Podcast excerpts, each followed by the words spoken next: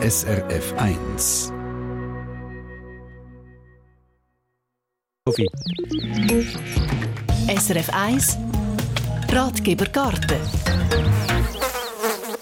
zugeben, der Monat Januar ist jetzt nicht gerade der Gartenmonat, aber es ist ein idealer Zeitpunkt, um über Gartenplanung nachzudenken. Ein gelungenes Gartenjahr soll das Ziel sein und die Gartenexpertin Silvia Meister ist jetzt zugeschaltet und sie empfiehlt für ein gelungenes Gartenjahr nicht irgendwie spezielle Schäufeli oder Rächeli, sondern zwei Notizhefte. Silvia, sag, was machst du mit diesen zwei Notizheften? Ja, das eine Notizheft ist das Gartentagebuch. Und da drin schreibe ich auf, was im Moment wirklich ist, was wirklich die Realität ist im Garten oder auf dem Balkon, was dort passiert. Und das andere Heft, das ist das Merkeheft. Und da schreibe ich rein, was noch könnte werden. Also meine Wünsche, Tipps oder so Lustiges. Also deine Wünsche, also für einen Garten oder ganz generell? Ja, schon für den Garten. okay. Das sind aber zwei ganz unterschiedliche Sichtweisen. Das fällt auf. Schauen wir doch mal zuerst das Gartentagebuch an, das du vorschlägst. Schreibt man hier alles drin, äh, was jetzt gerade um ist im Garten? Nein, da kommen wirklich nur die wichtigsten Sachen drin. Man überlegt sich vorher, was ist jetzt an dem Tag wirklich wichtig. Und das kann sein, dass man an diesem Tag, was man alles gemacht hat im Garten, oder wenn man etwas Spannendes beobachtet hat. Und da ist gerade ein gutes Beispiel bei uns im Garten. Ist am Sonntag, am 1. Januar, ist, habe ich hier notiert, Temperatur frühlingshaft, 14 Grad. Und der Zitronenfalter ist aus der FV-Wand am Haus ausgeflogen. Ja, das war schon ziemlich warm über das letzte Wochenende, also 1. Januar, wo du den Eintrag gemacht hast. Das Auftauchen von einem Zitronenfalter ist ja jetzt auch wirklich speziell am 1. Januar. Oder?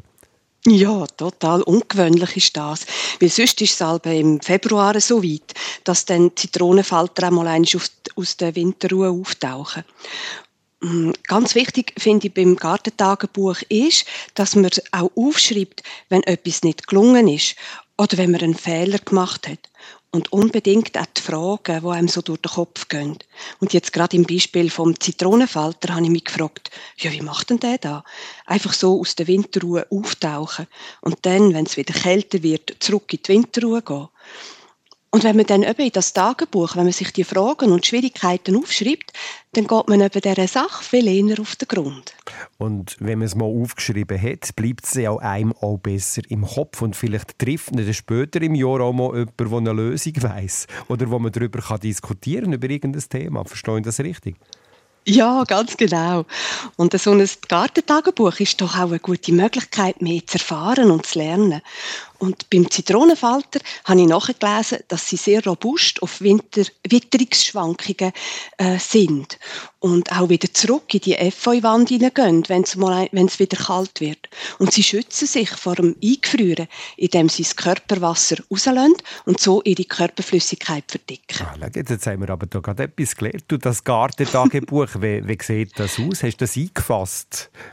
Ja, Schon? es ist, äh, also es ist so eins von diesen Paper, wie sagt man, die schönen, die so schöne farbige Muster haben auf der Aussenseite. Nehmen an, es ist ja nicht gross, es ist nur klein. Ja, genau, Blümli-Muster, Schmetterling drauf. Und es ist nicht gross, es hat gerade Platz in der Fuste. Dann kommen wir noch zu dem äh, anderen äh, Heft, zu dem Notizheft, oder wie hast du gesagt vorher, Merkeheft? Ja, ganz genau. Unser Merkeheft oder Merkebuch. Und da kommt alles drin, wo man noch gerne möchte daran denken ähm, wo man sich möchte merken Eben ins Merkeheft kommt auch rein, ähm, wenn man sich zum Beispiel ein Datum vorgesehen äh, hat. Zum Beispiel die Tage der offenen Gartentür, die sind das Jahr am 10. und 11. Juni. Oder wenn man im Frühling ein Buch neu rauskommt, da ist ein guter Tipp zum Beispiel zum Thema Permakultur. Dort heisst das Buch Gärtner mit Sonne, Wind und Wetter, wo ich gerne mal möchte reinschauen Oder für Bestellungen, die wunderschöne einjährige Schnittblume mit dem poetischen Namen Sonnenflügel, die möchte ich wirklich nicht vergessen und die habe ich mir da auch rein notiert. Und da gehören natürlich auch Anregungen rein, wie zum Beispiel, wenn man einen Kurs gemacht hat, zum Beispiel einen Kurs über Wildrosen, und dort hat man erfahren, oh, die Feldrose auf dem Balkon, die kann man gut im Topf ziehen und die kommt auch gut im Halbschatten und man kann sie sogar im Geländer noch klettern. Also gute Tipps und Anregungen, die kommen dort in das Merkebuch. Und eben, es ist halt schon so, wenn man das, was man ausprobieren will, das Merkeheft aufschreibt, ähm, dann denkt man viel eher daran, das auch zu machen. Und wenn man Tipps und Ideen von anderen Leuten drinnen auch aufschreibt, dann begreift man es leichter und schneller.